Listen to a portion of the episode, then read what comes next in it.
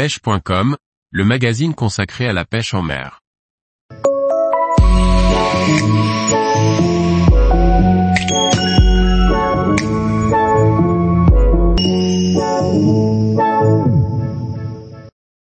Six astuces pour perfectionner vos montages chalots pour le brochet.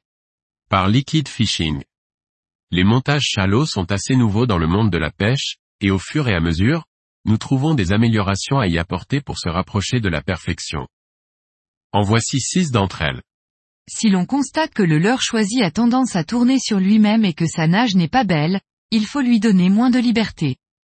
Pour donner de la rigidité au début du leurre, si le screw n'est pas assez long, au lieu d'utiliser une tête plombée, il est possible d'y insérer un cure-dent ou une tige métallique, qui va lui donner une structure et rigidifier l'avant.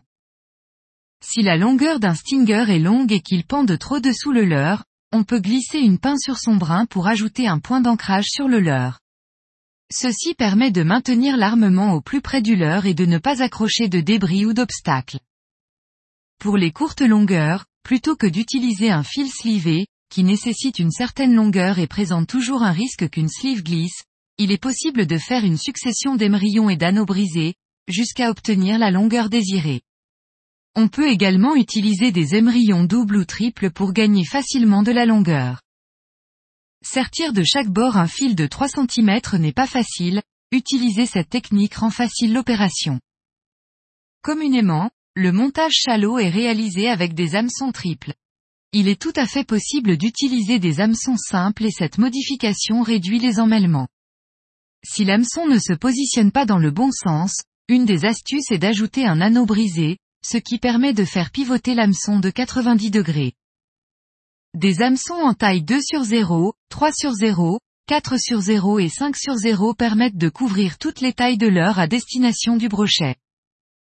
Attacher un plomb clip sur l'anneau brisé du premier hameçon permet de ne pas trop nuire à l'équilibre du leurre ou de compenser le poids de la tête screw, pour garder le leurre horizontal. Le positionner en tête du leurre le fait piquer du nez à chaque pose, ce qui peut être pertinent suivant le rendu souhaité. Personnellement, j'utilise souvent qu'un seul hameçon triple que je place sur le milieu. Il facilite le décrochage, évite les emmêlements dans l'épuisette et réduit les blessures, si jamais le poisson vient à se piquer sur le second hameçon. L'utilisation de deux hameçons triples est surtout justifiée pour les grands leurres, au-dessus de 25 cm. Dans le cas d'un montage avec des hameçons simples, il vaut mieux garder deux hameçons. Tous les jours, retrouvez l'actualité sur le site pêche.com. Et n'oubliez pas de laisser 5 étoiles sur votre plateforme de podcast.